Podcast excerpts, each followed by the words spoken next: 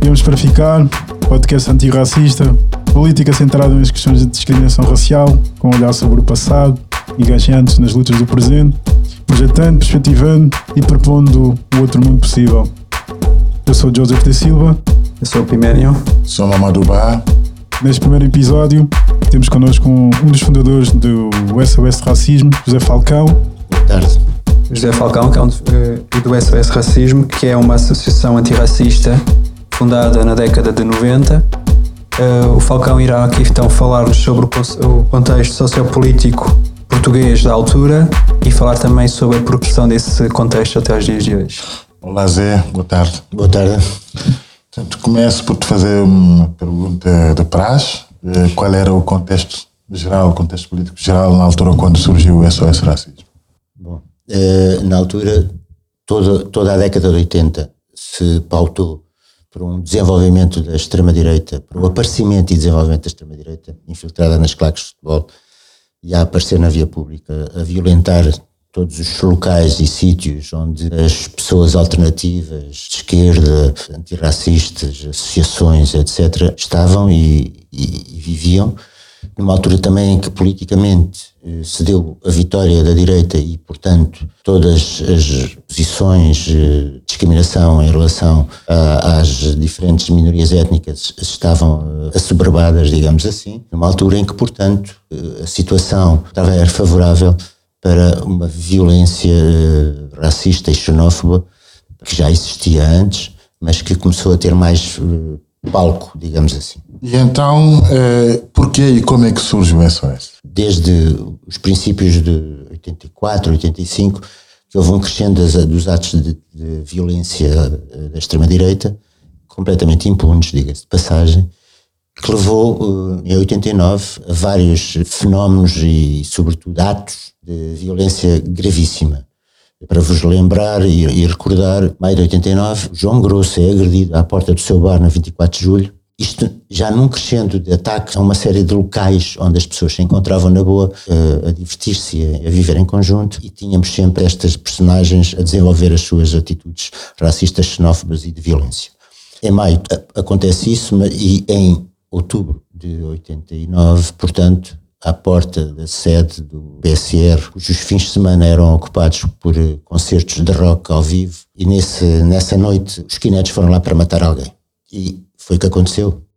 Num concerto de censurados e núcleo de atrasados mentais, que era assim que se chamava a banda, referida exatamente aos skins, eh, foram lá e mataram de facto o Zé Carvalho, agrediram várias pessoas, eu próprio, outras pessoas que estavam ali a assistir aos concertos, estavam lá cerca de 200 pessoas dentro da sede.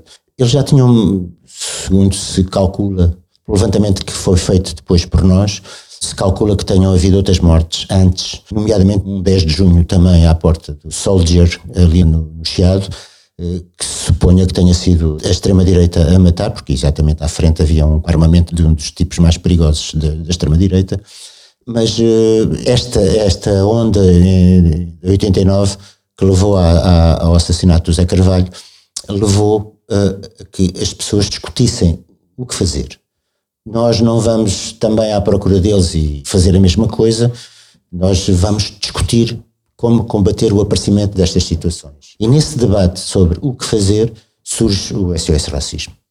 E quando surge o SOS Racismo, que tipo de movimento social existia na altura? Esta a questão do racismo, a questão de pessoas racializadas, era uma questão central na movimentação social para além do setor sindical? Não, não, verdadeiramente não era. Nós tínhamos a consciência, nós, as pessoas que estavam naquele bar e aquelas pessoas alternativas que se juntavam, quer ali, quer no Joana Guitar, quer no Rock Rendezvous, quer no Oceano, o bar do João Grosso, uh, tínhamos essa consciência, outras pessoas teriam também, as próprias associações de, de imigrantes que estavam cá também tinham alguma dessa consciência, mas era sobretudo, era a defesa dos direitos de cada seu grupo, Uhum. O sindicato dos cabo-verdianos, o sindicato do, dos guineenses, o sindicato dos brasileiros, não era sindicato se chamava, eram associações, a Associação Cabo Verde, a Casa do Brasil. Mas era um bocado esse tom de, de defesa dos seus, dos seus e não havia uma percepção completa do que estava a acontecer. Ou seja, havia, de facto, uma sociedade racista, xenófoba, uma sociedade que atacava os direitos, que não dava os direitos às pessoas que para aqui vinham, e, e era isso que nós viemos a discutir e a fazer e a crer que era possível fazer e juntar esta gente para organizar de facto uma luta que fosse consequente, coisa que até aí não era. Quando, quando vocês formam o SOS, como é que é recebido esse movimento junto dos outros e na sociedade? E também já agora pelos partidos? Assim, na sociedade nós inventámos o racismo. Não havia racismo em Portugal e quando aparece o SOS passou a haver racismo. Ainda hoje se ouve isto. Repara, não, não, não fomos mal recebidos nem bem recebidos, quer dizer, era um problema que, enfim, este é mais uma associação eh, com uma particularidade, é que de facto nós éramos já nessa altura, como agora, éramos, eh, o discurso era completamente diferente, era um discurso que não era ouvido, que não existia na, na sociedade portuguesa, de chamar os, os bois pelos nomes, mas uh, nós próprios tínhamos consciência disso, sabíamos os problemas que corríamos e sabíamos que o que era importante era poder juntar desde a primeira hora, por um lado, perceber que tínhamos que ir à, à educação, à formação, tendo em conta uh, de onde vinha uh, toda esta onda de militantes fascistas e xenófobos que saíam do, do, desconhecimento completo de um campo de futebol, era fixe andar à porrada, essas coisas assim, das escolas, onde os heróis eram os que batiam mais, e desmontar isto. Digamos, nós não estávamos a concorrer com os sindicatos, quer que fossem os sindicatos, mesmo sindicatos do, do movimento operário, quer aquilo que eu falei há bocado do movimento associativo imigrante que existia, que estava muito mais ligado ao corporativismo de cada país, de cada nação, de cada nacionalidade. Mas eh, também viemos trazer outra coisa, porque desde a primeira hora que nós percebíamos o que é que se passava com a comunidade cigana e sabíamos das associações que existiam com história muito mais que a nossa, como é evidente, como os vikings desde uh, 74 e outras que foram aparecendo, mas que também aqui havia a mesma coisa. Estava muito ali a tratar de, dos seus, digamos assim, uh, daquela zona, daquele bairro, daquela situação, sem compreender que de facto a questão principal era o contexto. O racismo era institucional, estava, não era um desta ou daquela pessoa, e eu acho que o que nós viemos foi potenciar as possibilidades que o movimento associativo que existia na altura podia fazer. E foi isso que tentámos fazer. Quais foram os setores da sociedade portuguesa envolvidos no debate nessa altura? Foi possível então estabelecer pontes com o movimento social tradicional, como aquele que já disseste que já existia antes? Vamos lá ver. O SOS, quando aparece, evidentemente que surge de uma série de organizações políticas, no contexto social, organizações do, do, da sociedade portuguesa quer fossem políticas, quer sociais. Eh, e, portanto, dentro do SOS aparece esta gente. Sobretudo gente independente, mas também gente engajada, portanto, no, na, na, política e no, e, no, e no movimento social. Porque havia gente de outros movimentos que se estavam a constituir também, GTH, por exemplo, e de mulheres, que, tínhamos, que tinham que sentiram também a importância de participar dentro do SOS Racismo. E, portanto, desde a primeira hora que a nossa perspectiva sempre foi a de uh, tentar juntar e, e tentar juntar e tentar discutir, politizar crescer à volta de um debate que tinha que ser feito na sociedade portuguesa e que não era feito. Tu lembras-te do, dos movimentos que se juntaram? Não se juntaram movimentos ao SOS, juntaram-se pessoas nessa altura, mas que faziam parte de associações. É começar pelo Bruno, começar pelas associações ciganas de Coimbra, de Lisboa, o Adérito, os próprios vikings. Nós contatávamos essas pessoas, mas sobretudo também porque quando o SOS aparece, lança uma publicação em 92, que é o Guia Antirracista, eh, que tem um impacto muito grande. Mas ao mesmo tempo começam, começa a surgir a necessidade da, da legalização dos imigrantes. E nesse sentido também as próprias associações que, que estiveram na formação do Secretariado de, de, Apoio à Legalização dos Imigrantes uh, começam a exigir uh, a, a, legalização dos direitos dos imigrantes, sobretudo os papéis, os indocumentados, os ilegais, é? Uhum. como se houvesse gente ilegal.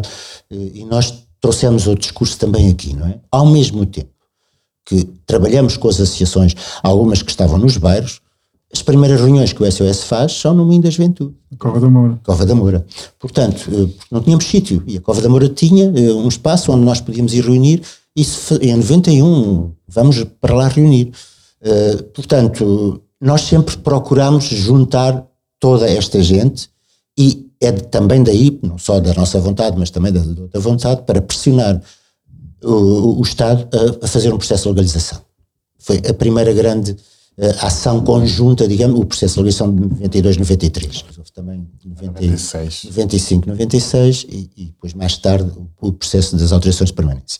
Mas, portanto, desde essa altura que nós tínhamos a consciência da importância que juntos nós podíamos fazer alguma coisa. Porque estas associações trabalhavam imenso mas eram associações corporativas, digamos assim, no bom sentido da palavra, de, de defesa dos seus, não é? Dos cabo-verdianos, dos brasileiros, da cigana, e, e eu, eu acho que o SOS serviu de cimento, começou a servir de cimento a uma unificação das lutas. Não só nós, como é evidente, porque isso já estava latente nas outras associações.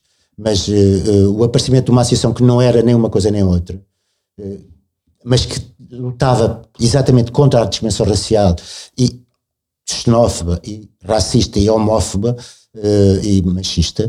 Portanto, essa associação veio dar o cimento, acho eu, uh, vindo a, olhando a esta distância, uh, veio ajudar a que de facto a unificação destas lutas e sobretudo a questão dos papéis, digamos assim, e da habitação, porque repara, o PER aparece nesta altura também, 93.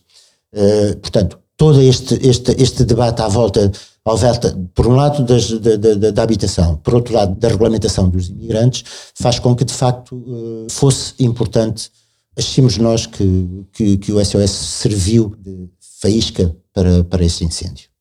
O SOS Racismo surge com militantes que faziam parte de organizações, digamos, de, do movimento tradicional, partidário ou sindical, de uma classe média eminentemente branca, um, até se dar a formalização do SOS Racismo enquanto associação, passos é que foram dados para que, que o SOS se formalizasse e em que altura precisa que se formalizou o SOS Racismo? Repara, eu não digo que nós fôssemos, evidentemente que os sócios e as sócias do SOS Racismo, se bem que numa primeira fase já tínhamos algumas pessoas racializadas, mas o trabalho que o SOS fazia era mais do que aquilo que éramos as pessoas do SOS. Certo. Era um movimento associativo.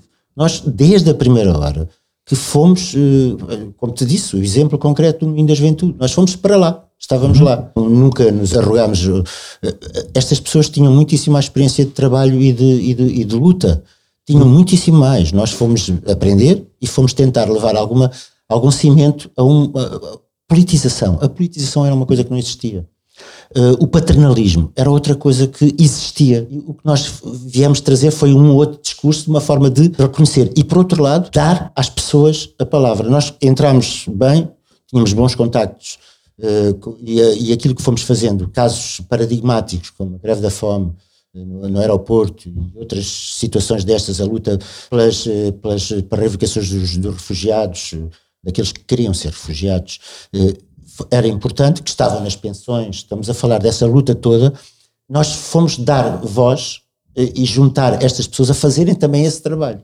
Ampliar. Exatamente. Mas a, a greve de fome que referiste era, era sobre. Não, a greve de fome foi por causa de um, uma senhora e a sua filha que iam entrar para estar com o seu marido. Um reagrupamento familiar. Que não existia. Portanto, tentaram estar com o seu marido e, e iam ser expulsas. E, e, a greve da fome permitiu, de facto, levaram também à própria Assembleia da República, porque a greve da fome no aeroporto deu origem a que gente, militante, partidos e dirigentes da Assembleia da República participassem na, na compreensão de que este sistema não funcionava de outra, desta maneira, que não podia ser assim. E, de facto, os direitos do, das e dos imigrantes, os direitos das pessoas que aqui estavam e que não tinham voz, não existiam, tinha que ser de outra forma. Eu penso que isto foi um, um aporte que nós trouxemos a este debate. Foi juntar, sempre foi a nossa preocupação, que era nós próprios estávamos a aprender. Queríamos aprender com toda a gente. Tentámos fazer isso. E eu penso que neste aspecto nós conseguimos juntar as pessoas. De tal maneira que no final do ano conseguimos criar a rede antirracista. Hum, Nesse contexto, como é que estavam então organizadas as comunidades racializadas? E que articulação é que foi feita pelos militantes do SOS e quando o SOS se formalizou com essa comunidade? Pronto, ainda bem que me, falas, que me fazes essa pergunta. Começava nos bairros, começava a haver movimentos de malta nova que não se revia nos, nos velhos militantes eh, das suas associações.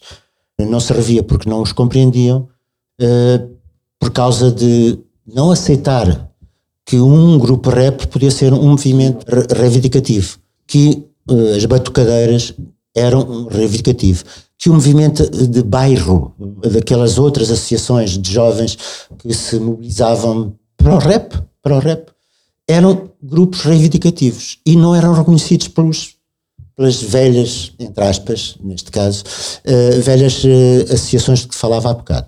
Elas eram muitas. Por outro lado, havia uma, um divórcio. Havia um divórcio que também nós viemos, eu penso, penso eu, eh, com a ajuda dos dirigentes que, que nós conseguimos eh, trabalhar, com quem nós conseguimos trabalhar, nomeadamente, desculpem lá estar a falar do, do Bruno, mas o Bruno era. Uh, Bruno Gonçalves. Gonçalves era uma pessoa nova que também rompia com, com, os, com as velhas associações dos bairros que havia aí nas cidades, que havia da comunidade cigana. Ele era um dirigente cigano. Ele foi presidente da Associação uh, Cigana de Coimbra. Mas mesmo ele teve problemas para se vingar, porque 18 anos na comunidade cigana uh, era complicado. Como era na comunidade africana, como era na comunidade portuguesa, não é? A mania das idades é que tem, tem, tem, tem importância e não era assim. E essa, essa, essa uh, discussão que houve nessa altura com a comunidade cigana, com os dirigentes da comunidade cigana, mas como gente concreta, é? porque nós eh, trabalhávamos com o pessoal que queria trabalhar connosco, eh, como também o reconhecimento dos grupos eh, como sendo membros de, de, do debate, os grupos racializados do, do rap, do, do, hip hop, etc, etc. Mesmo da, da canção normal, da, da canção dos, dos, diferentes países, o Bonga, Tito Paris eh, e todos os grupos rap, eu não vou agora contar aqui para não deixar ninguém de fora, mas toda esta gente começou também a trabalhar em conjunto porque nós, nas nossas atividades, começámos a juntar esta gente toda.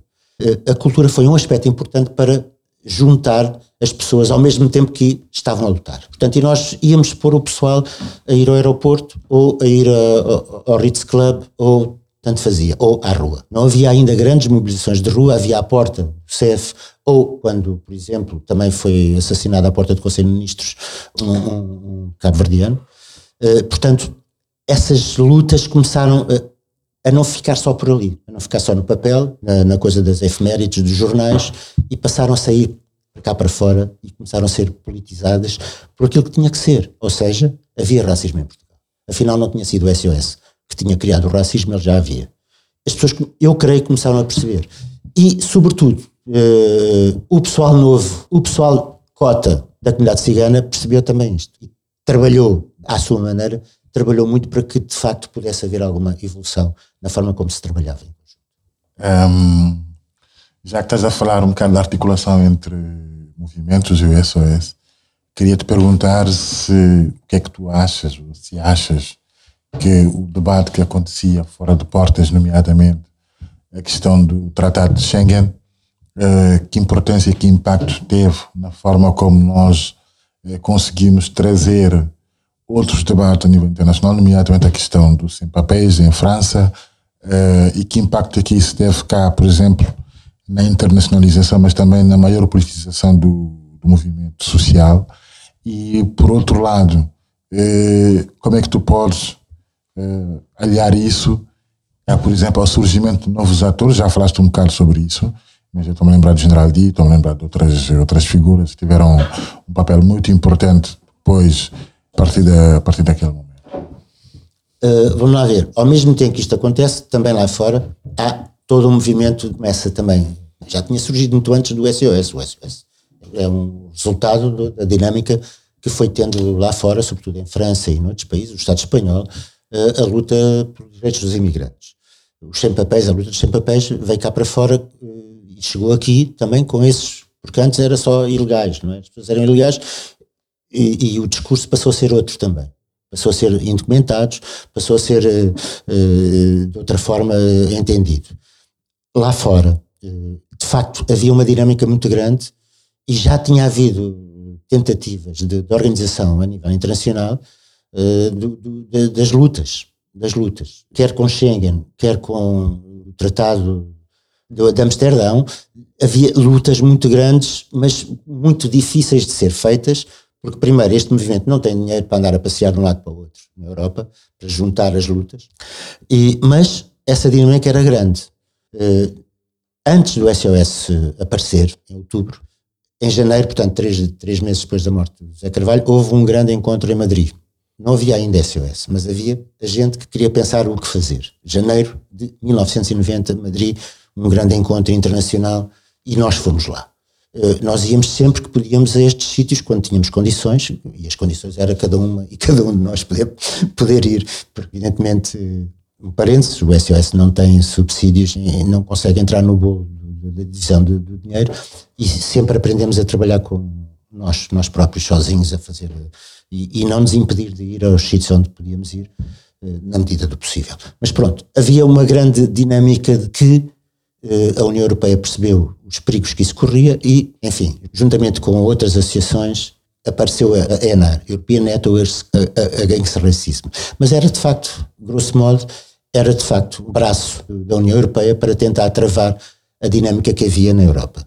Estamos a falar na altura em que os sem-papéis faziam manifestações de 20 mil pessoas em Paris. Né? E que antes ocupavam igrejas e que nós trouxemos esses, esse, essas pessoas cá. Por exemplo, quando foi da grande conferência, a única coisa que foi feita contra a Expo por parte do movimento associativo foi entre nós e a Casa da Achada atualmente.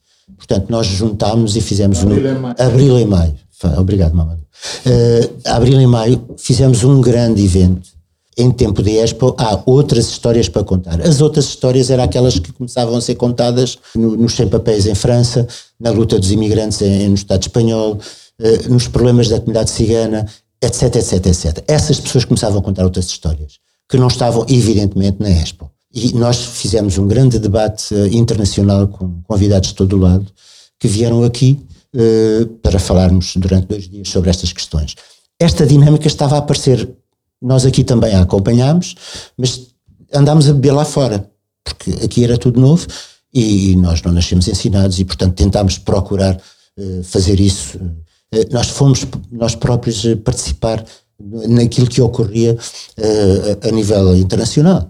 Portanto, estas atividades, este, este ambiente, este, este fervilhar de basta de sermos tratados como estamos a ser tratados por uma Europa que nos quer a trabalhar que nos quer preencher as vagas de, dos, dos, que morreram na Segunda Guerra e, portanto, ficámos sem mão de obra para trabalhar, dos que, aqui neste caso, da luta colonial e que ficámos sem mão de obra para trabalhar, ou dos que 200 mil que foram embora e que ainda não, não havia meio de chegarem, e, portanto, foi preenchida, toda essa mão de obra foi, eh, foi preenchida por imigrantes. E, portanto, as pessoas vinham aqui eh, suprir as nossas eh, necessidades e não o contrário, ao contrário do que do discurso oficial. É? Portanto, toda esta dinâmica era muito importante e, e, pronto, e foi dando uma evolução que também por causa disso aparece a Carta dos Residentes na Europa. E foi um documento que nós fizemos para uma...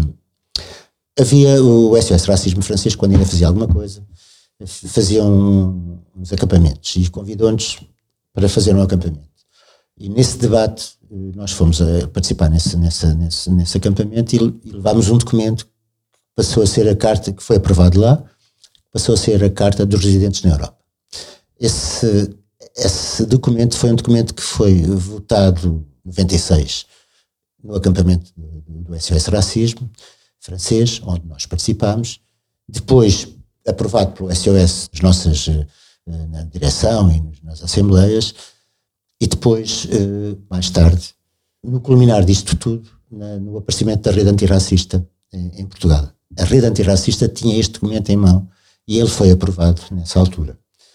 Levámos-la mais tarde ao Congresso da ENAR. Portanto, foi um documento que foi votado em vários organismos eh, alternativos, digamos assim.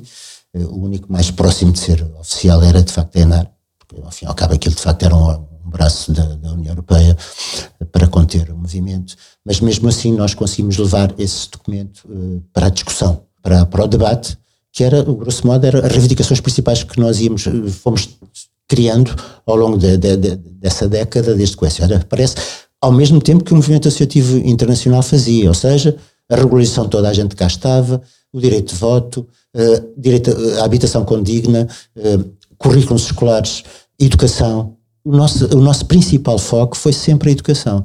Em 92, nós criámos estas fichas didáticas para pegar nos currículos escolares e poder os professores, sem terem problemas de programação e de estar a dar matéria fora, estava integrada para discutir a temática da discriminação racial dentro dos currículos escolares da altura, que já eram maus, muito maus, ainda hoje são. Eh, nós sempre tivemos a preocupação de, de nos formarmos, de escrever, de pôr as outras pessoas a escrever, de trabalhar em conjunto para que isso acontecesse. Sempre tentámos criar pontos, não só a nível internacional, aliás, aqui até começamos mais a nível internacional do que a nível nacional. A rede europeia apareceu antes da rede antirracista em Portugal. Uh, os movimentos para a legalização, idem, idem, aspas, aspas. Mas fomos, de alguma forma, o mensageiro para que essas discussões começassem a ter mais impacto, porque essa vontade existia. E, por exemplo, a propósito do que o Mamadou estava a falar em relação ao pessoal como o General Di, ou o pessoal do teatro, o Ângelo Torres, o Orlando, César, por aí fora, toda esta gente, existiam. Não fomos nós que os descobrimos como descobrimos há 500 anos o continente africano. É? Elas existiam cá e estavam a fazer coisas. Mas estavam a fazer coisas nos bairros e completamente isoladas.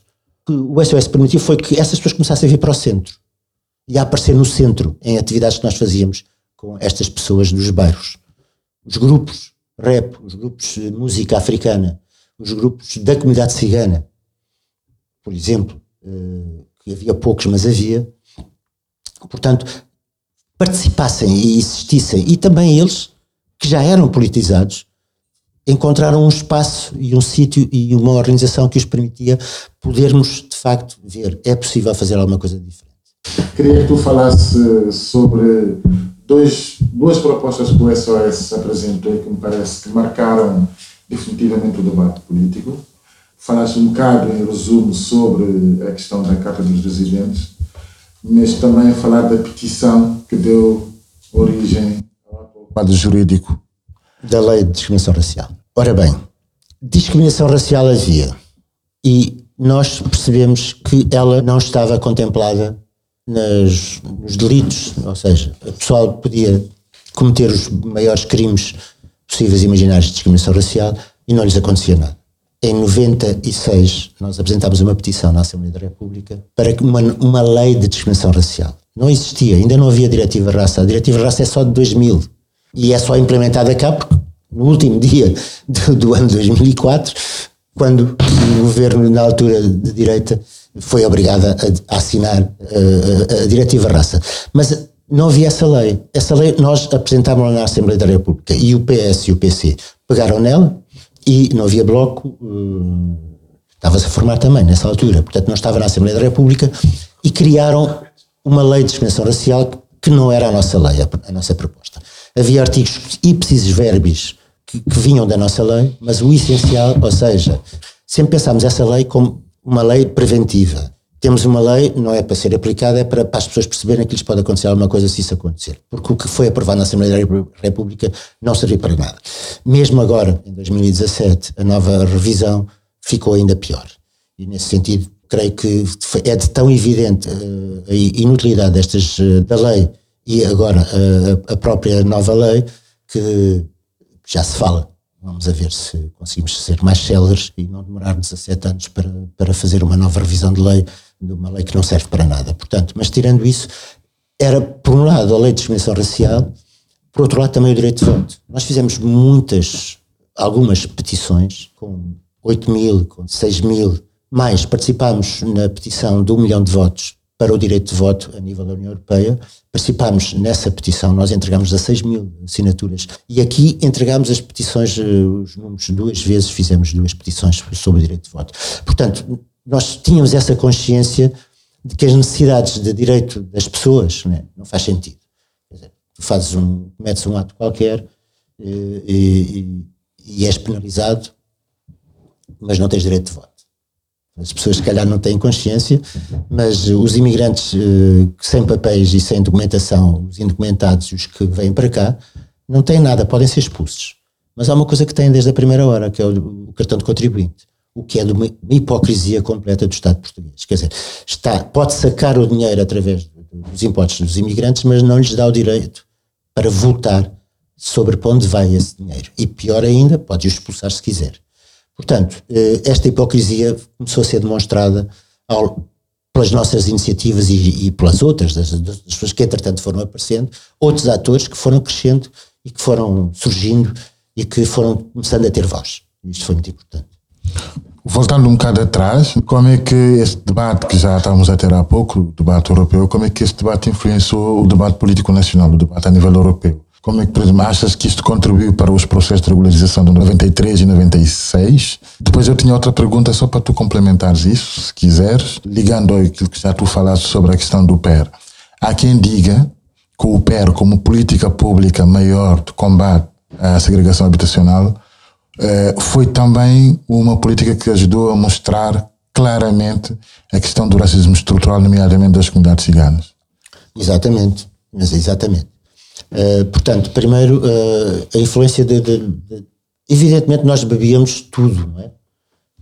sobretudo quem queria beber, não é? E nós queríamos. E, portanto, todas as, todos os avanços que havia, ou as iniciativas que havia lá fora, uh, em, em, vários países da, da, União Europeia, e não só, não, só apenas na União Europeia, era importante para mostrar que algo estava mal numa, numa, numa, num continente que sabia ir buscar uh, ouro, marfim, todas as mais-valias que havia nos diferentes continentes e, e, além disso, também a própria mão de obra. Portanto, uh, nós conseguimos trazer para cá, não foi as pessoas que quiseram vir, foram as pessoas que foram obrigadas a vir. E porque eram obrigadas a vir? Porque se fazia para serem obrigadas a vir. Porque aqui era preciso mão de obra. Sobretudo se não tivessem uh, os mesmos direitos que os nossos. E, portanto, essa mão de obra era fabricada, de propósito, pelas leis da União Europeia. E isso, ninguém falava sobre essas questões. As políticas de imigração faziam com que, de facto, os imigrantes fossem obrigados a vir para cá. Porque era aqui que estavam os dinheiros que durante 500 anos andaram a, a roubar nos diferentes continentes. O crescimento do capitalismo se não fosse de facto a gaspilhagem, ou seja, a rapinagem dos diferentes, do continente africano, americano e asiático, seguramente que não existiria. E portanto nós víamos bebendo e íamos trazendo para cá, íamos ao mesmo tempo também trazendo os, os próprias pessoas, como fizemos na tal conferência que fizemos sobre a Expo, íamos portanto uh, tentando aprender, uh, aprender e a trazer e a transportar essas medidas para cá, essa discussão, esse debate. Em relação ao PER, não foi? Sim. Uh, o PER é das coisas mais perversas que o Estado português fez. O PER, que é o Programa Especial, especial de, de Relojamento. Era das coisas mais perversas que o Estado português fez. Reparem bem uma coisa. Nos anos 50, 60, a periferia da Grande Lisboa estava completamente pejada de barracas daqueles que vinham de trás dos montes, do Alentejo, do centro do país, à procura de melhores condições de vida e de trabalho. Eles vinham para as periferias para onde?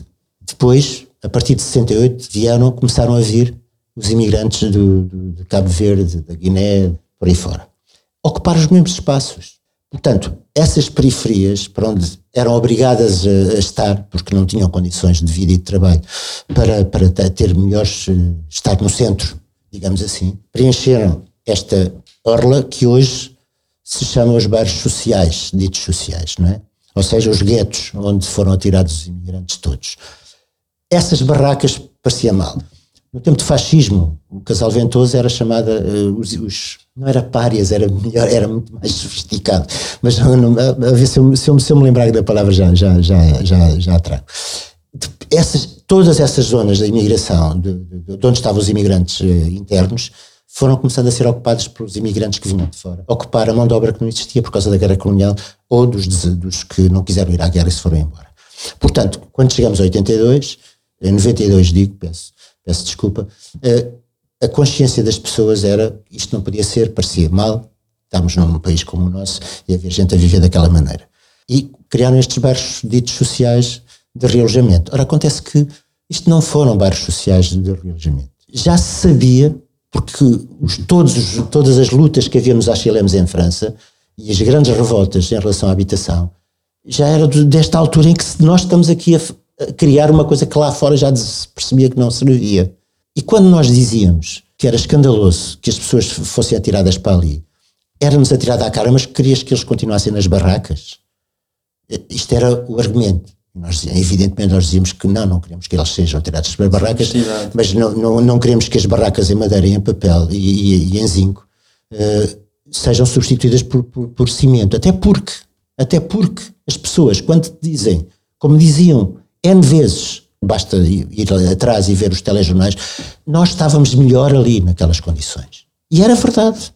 E era verdade. Por exemplo, a Quinta do Mocho ainda os, os prédios não tinham sido ocupados. E no resto do chão chovia dentro das caixas de correio. Ainda não tinham sido ocupados. E quem diz Quinta do Mosto pode dizer Quinta da Serra, pode dizer uh, Apelação, pode ser uma série de sítios. Pronto. Porquê? Porque as condições de, de construção não eram controladas pelas câmaras. E claro, depois havia bairros inteiros com os esgotos completamente, portanto, a deitar por fora. Depois é, claro, o estereótipo que, é, qual é? Eles não sabem viver. Quando foram tiradas para aí, não havia sequer ruas. Porquê? Porque estes bairros são construídos sem nenhumas condições. Ninguém, nenhuma de nós, daqueles que minimamente consegue querer encontrar uma, uma, uma habitação, vai para um bairro onde está terra batida, onde não tem uma única loja, onde não tem um único, uh, único parque, parque, uh, enfim, tudo. Não. Isso vai sendo pondo. Mas à medida que vai sendo pondo, já as pessoas perderam, uh, não, têm, não têm amor ao bairro porque o bairro nunca foi deles, de facto. Foi sempre um gueto para onde as pessoas foram obrigadas a ser atiradas. Claro que se as pessoas se adaptam e conseguem, até aquela situação, conseguem dar a volta. Mas evidentemente que ninguém quer continuar a viver em condições infra-humanas, como acontece numa série de sítios eh, eh, eh, dos bairros de, de realojamento. Quando dizemos isto, éramos, mais uma vez, apelidados, eu lembro-me perfeitamente, em debates, de dizer, ah, vocês querem que as pessoas continuem em barracas, e, e as próprias pessoas diziam, eu queria continuar na minha barraca. Eu queria, de facto, continuar na minha barraca, porque esta barraca de cimento é muito pior que a barraca que eu tinha de, de cartão, papel e de plástico ou, ou de zinco. Podes fazer uma ligação entre essa situação com por exemplo, o que aconteceu com a mobilização contra o governador de Braga eh, relativamente à comunidade cigana? Repara, quando as pessoas queriam e podiam sair dos seus espaços, como aconteceu em alguns casos, eu estou-me a lembrar em Lourdes de haver gente que tem dinheiro para comprar coisas, é? nomeadamente a comunidade cigana que tem dinheiro, porque há gente que tem dinheiro, vai lá tu, disparado. É? Quando queriam comprar uma casa, não os deixavam. Ou quando os deixavam, quando percebiam que era a comunidade cigana, punham-nos na rua. E depois levavam-nos em tribunal por andar a enganar as pessoas que afinal não eram, eram ciganos e não nos apresentaram como ciganos. Todo este palé é absolutamente escabroso, não é? É, é, é? é, gravíssimo que isso aconteça. Aconteceu em vários sítios com a comunidade cigana e, por exemplo, em Vila Verde, que foi 96, estamos a falar de 96, eh, em que o Garcia comprou um terreno para construir uma casa para ele e para a sua família.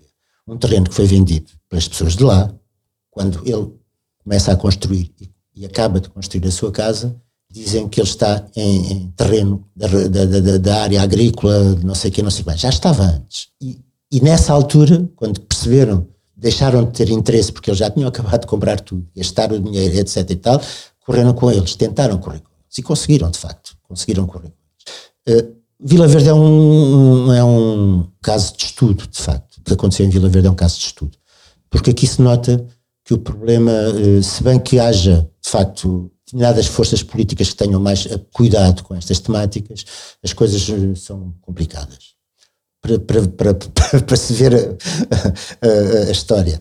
O advogado do José Garcia e da família do José Garcia era do CDS. Presidente da Câmara era do CDS. Quem estava a tentar correr com aquela comunidade era o candidato principal à Assembleia da República por parte de Braga, que era do PS. Quem esteve a lutar ao lado da comunidade cigana, daquelas instituições todas, tirando o advogado que estava a trabalhar, foi exatamente o governador civil de Braga, Pedro Bacelar de Vasconcelos, que, que, deu a cara, e deu a cara mesmo. Ele e o staff dele, o Eduardo e por aí fora, que se puseram de facto ao lado para procurar soluções, para trabalhar em conjunto com a comunidade cigana e com outros, para procurar soluções e encontrar espaços onde eles pudessem estar. Uh, isto mostra a hipocrisia do sistema. São explorados até o tutano, até desta maneira, quando andam à procura de casa e os deixam comprar casa e depois correm com eles. é absolutamente ridículo. Todo, todo o processo de PER devia ter uma história bem contada e não aquela história linda de, de tra tratar das coisas, eh, de ajudar a ter uma habitação, porque aquelas habitações são habitações sem condições absolutamente nenhumas e, e, e de facto só para lavar a cara, digamos assim.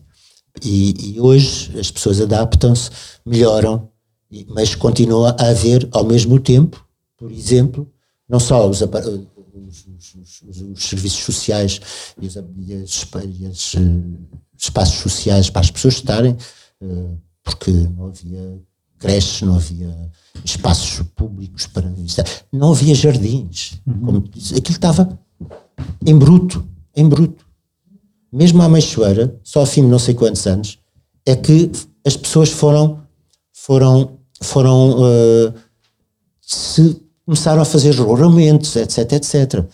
Eh, como eu digo, quer dizer, ninguém vai comprar uma casa que não tenha passeios, que não tenha a estrada sem ser alcatroada, ou empedrada, ou o que quer que seja, que não tenha um sítio para poder ir comprar uma, um, ou um café. Ninguém. Mas as pessoas eram atiradas para esses espaços. E, sobretudo, que não tenham transportes para poder ir lá ou sair de lá também é outra forma de estigmatização e de guetização.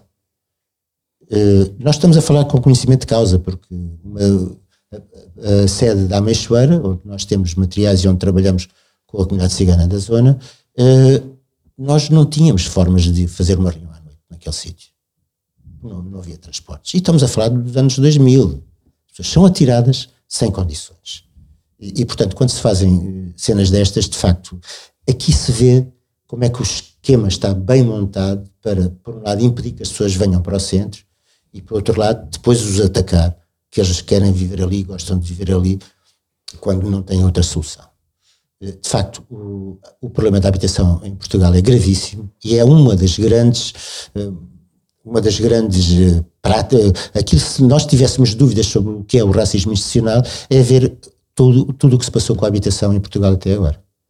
A questão da habitação do PER, do Programa Especial de Relojamento, teve como antecedente, ou que motivou o Programa Especial de Relojamento foi o facto de Lisboa, Porto e mesmo Expo 98, no caso de Lisboa, vir a ser a capital europeia da cultura, o Porto também, e de haver eh, a Expo 98 em, em, em Lisboa em 98. E, portanto, houve uma necessidade de higienizar o espaço e, portanto, de as pessoas estavam próximas do centro um, ou seja, a motivação que houve para, para a construção de habitações sociais que tiveram, que têm a precariedade que nós sabemos, não foi motivada por uma questão de, de uma orientação política concreta resolver o problema daquelas pessoas, mas sim de higienizar o espaço.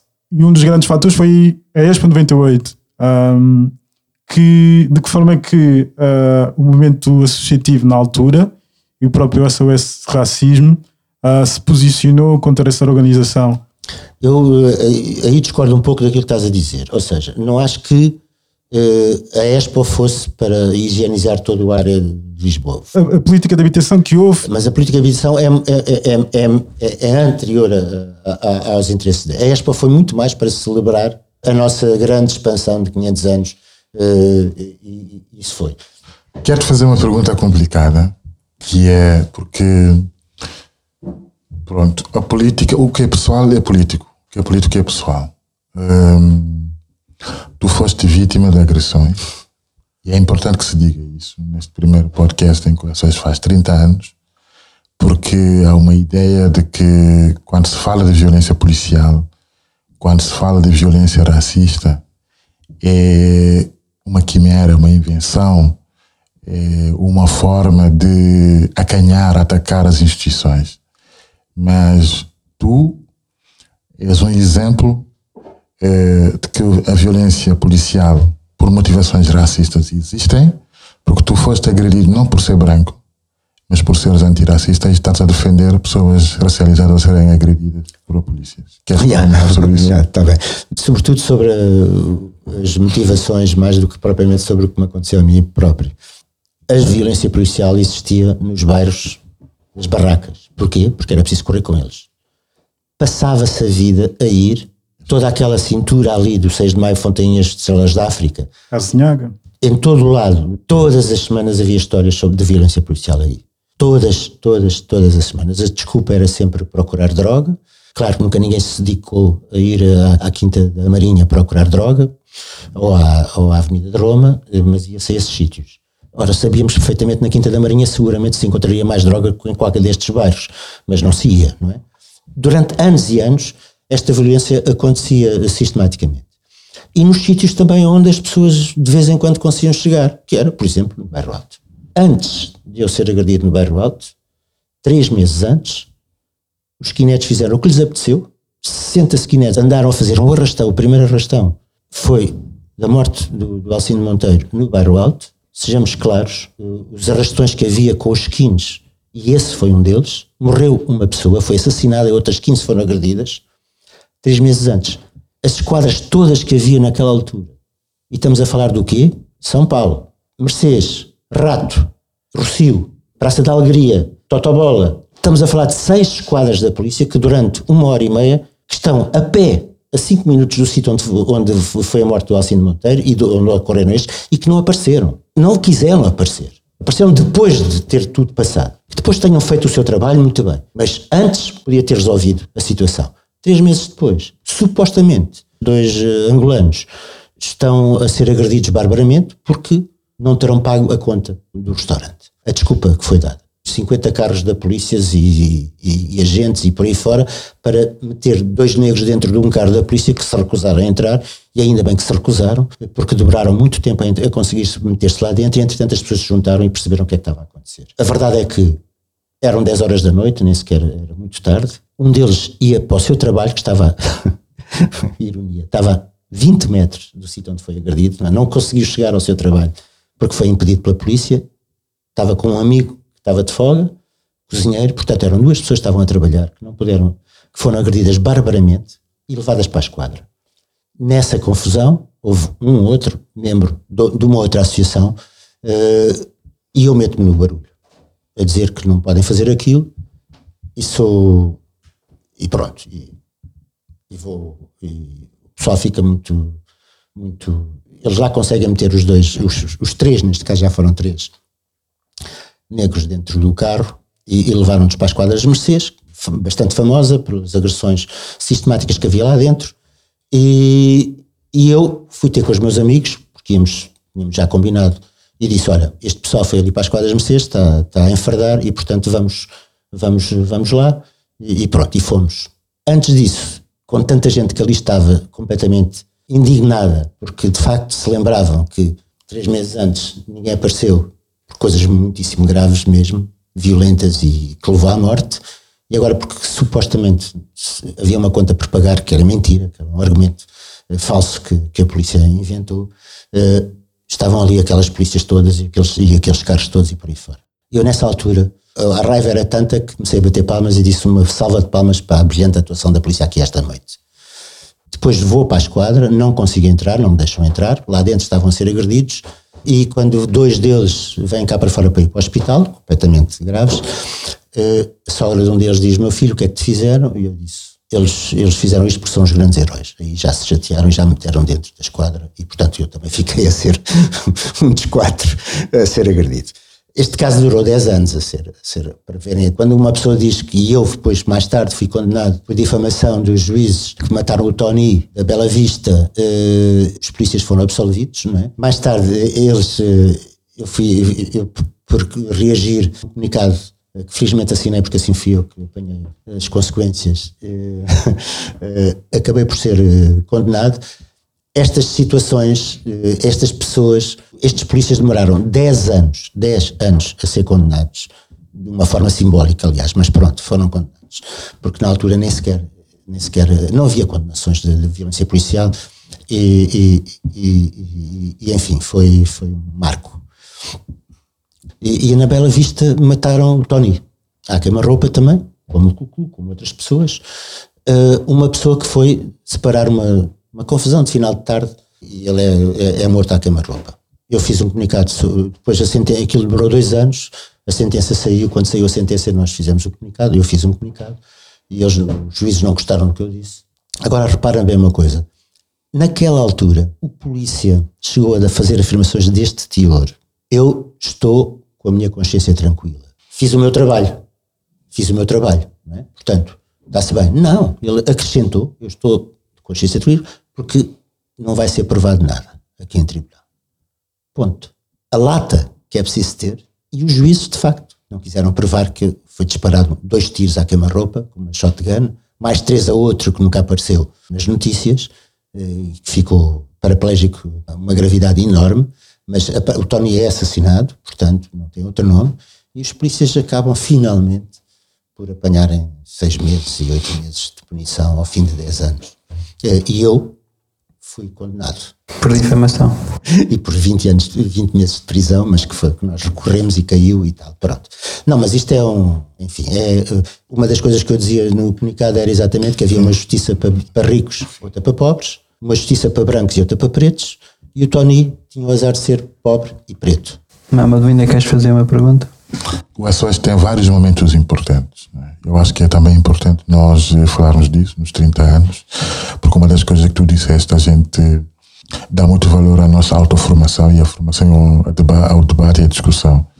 Entre os momentos importantes temos a Escola Anual de Formação, temos a Festa da Diversidade e agora temos a MICAR. Se tu quiseres falar Bem, dos três momentos e dizer, dizeres, por exemplo, qual é o balanço né, que tu fazes um bocado é? dessa nossa vida. Sim. Uh, e antes disso, aquilo que, uh, que falei, o, nosso principal foco sempre foi a educação, a questão da educação.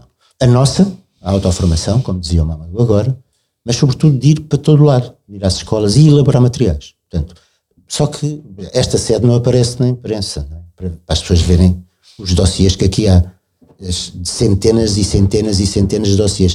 Vem mais depressa uma pessoa do Japão fazer um doutoramento, está a fazer um doutoramento aqui, ou dos Estados Unidos, ou do Brasil, ou de França, ou da Alemanha, ou das escolas aqui deste país e das universidades. Os próprios jornalistas vêm aqui fazer trabalhos nos nossos dossiês, mas depois esquecem-se muito rapidamente, alguns, uh, daquilo que aqui viram e ouviram. Isto é a nossa vida, fundamentalmente, nós tentamos ser de facto utilidade pública essa utilidade pública, a imprensa e o Estado português está pouco interessado. Pode ser que agora mude uh, um pouco, uh, mas até agora tem estado pouco interessado em perceber de facto o que é que associações como a, a nossa e outras, muitas outras, felizmente, vão fazendo ao longo destes anos todos.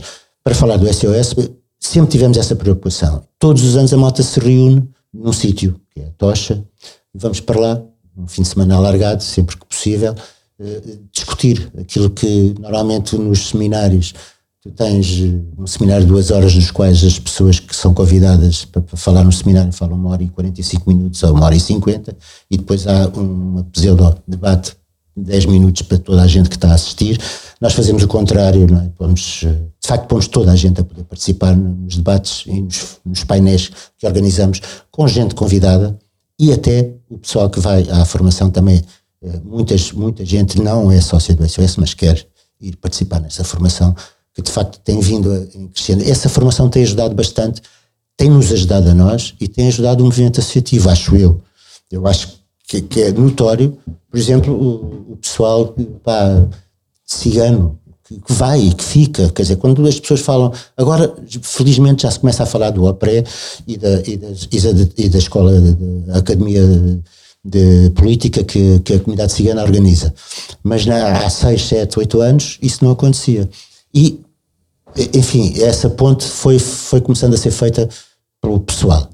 Isto é um dos momentos principais e para mim é o que mais me encanta, digamos assim, porque sempre gostamos muito de discutir e de aprender e trazemos pessoas e discutimos uns com os outros, pá, muito mais do que às vezes os debates são muito mais frutuosos do que muitos dos debates que nós vemos na, na, na, na porque nós participamos em muitos, não é? Outra, outro tema, o outro sítio local é de facto a mostra de cinema antirracista que fazemos no Porto. Já, vai, já foi o sétimo ano seguido, com, com o apoio do, do, dos organismos locais, a Câmara de, o Rivoli, nós fazemos uma mostra de cinema que, que, é, que é muitíssimo importante. Discutimos no fim dos, dos, dos, filmes e temos sempre alguém a apresentar o filme. E os filmes são filmes muitíssimo bons que pouco conhecidos ou nada conhecidos, que a malta traz. Uh, por exemplo, no aniversário do SOS uh, em Viseu, agora vai haver uh, um, o MICAR, a MICAR, Mostra Internacional de Cinema Antirracista, a MICAR fora de portas, no âmbito dos 30 anos do SOS, vai haver este ano, houve, está a haver, em Viseu, um debate sobre, sobre isso. E o outro é a Festa da Diversidade. Desde a primeira hora nós fomos convidados, não é ideia nossa, em Barcelona havia a festa da diversidade que entretanto desapareceu. E nós desde a primeira hora que vimos que era importante de facto trazer para o espaço público, ocupar o espaço público, com uma festa que quando começámos, por não ter condições, era num sítio, a primeira festa foi em 99. Portanto, eh, em 99 nós não tínhamos condições para pôr uma festa cá fora, eh, fizemos em sítios fechados, até podermos ter condições e poder convencer os organismos que nos apoiam para poder pôr uma festa na rua. Portanto, a Câmara conseguiu perceber a importância de ter uma festa destas e os últimos anos têm sido absolutamente espetaculares. Ao mesmo tempo, quando se fala de interseccionalidade, já nós fazíamos essa interseccionalidade que agora fazemos na Festa da Diversidade, a marcha LGBT, a capa dentro da Festa da Diversidade, o que é fantástico, eh, mas já antes fazíamos isso. Não propriamente tão diretamente, mas no princípio do, do SOS, os cartazes eram colados conjuntamente com os cartazes da marcha LGBT, os dois movimentos interligados a colar cartazes da, da, na cidade de Lisboa. Portanto, eh, essa intersexualidade, essa necessidade que nós víamos e importância de juntar os diferentes tipos de discriminação que existiam, as diferentes margens da, da, da sociedade, eh, juntá-las a discutir e a falar e a trabalhar em conjunto, nós temos vindo a, a digamos, a desenvolver e a, e, a, e a, criar um polo importantíssimo que já é a festa da diversidade. Balanço. Sim, mais fácil. Em que o balanço sobre o que é que nós achamos importante. Balanço destes 30 anos. Repare, uma associação que não tem funcionários, que não consegue entrar no bolo dos, dos subsídios nacionais e internacionais e muito, muito dificilmente uh, participa, nomeadamente, nomeadamente uh, na, na, grande empresa que está aqui ao lado, que se chama Gulbenkian, consegue, consegue encontrar pouco espaço para apoiar as nossas atividades quando elas são exatamente o melhor que existe neste país sobre aquelas temáticas, por exemplo. Uh, quando nós trabalhamos de facto quando vimos que o debate que nós sempre quisemos ter sobre a temática da discriminação racial, racista e xenófoba, que ela hoje está na ordem do dia. Não há volta a dar. Demorou estes anos todos, mas não há volta a dar. Afinal, havia mesmo racismo. Não fomos nós que o descobrimos, como há 500 anos. Há racismo, havia racismo e pusemos-lo na ordem do dia. Em todos os padrões, em todos os lados. Isto por mais que, nos queiram abater, digamos assim, e inventar histórias sobre o que vamos fazendo e deixando de fazer, a verdade é esta. Primeiro, nós pusemos as escolas a discutir a discriminação racial e a tentar mudar currículos, com o apoio de muitos, eh, de muitos eh, académicos, mais com a aprendizagem que nós tivemos com essas e esses académicos. Mas pusemos as escolas deste país e as pessoas a chamarem-nos para ir às escolas. 2.300, 2.400 debates em 30 anos é, é, é, é obra. Nós criámos uma, uma, uma, associação, todas, todas e todos, criámos uma associação sem funcionários, com muito pouco dinheiro, mas que criámos uma associação porque temos N, N, N amigos e amigos que fazem as coisas bem feitas, que trabalham connosco. Desde a música, ao designer, às ilustrações, à, à, à cultura, aos debates, à participação em todos os pontos, nós quando levamos as pessoas uh, aos debates na, na, formação, levamos as pessoas e elas vão e gostam de estar lá, a todos os níveis. Isso para, para mim é uma alegria, para nós é uma alegria muito grande poder discutir e participar, levar as nossas divergências cá dentro do SOS e com as pessoas que convidamos para participar nos debates. Não, não, não, não, não, nós não temos a, a luz a luz terá alguém, mas não somos nós. Essa luz que é a luta contra a discriminação, seja ela qual for, esperemos que o SOS tenha contribuído até agora e que continue a contribuir para que todos os outros movimentos que agora são enormes e importantíssimos continuem a trabalhar em conjunto para que isto seja possível. Ah. Bem, Zé, foi um gosto ter-te aqui. Este foi o primeiro episódio do Viemos Purificar, podcast antirracista. Contou com José Falcão, dos fundadores do SOS Racismo. Teve aqui a conversa connosco para contar como surgiu, de onde vai, que contexto e que motivações deram origem ao SOS Racismo. É isso. Viemos Purificar. Estaremos juntos e juntas em breve. Saudações antirracistas.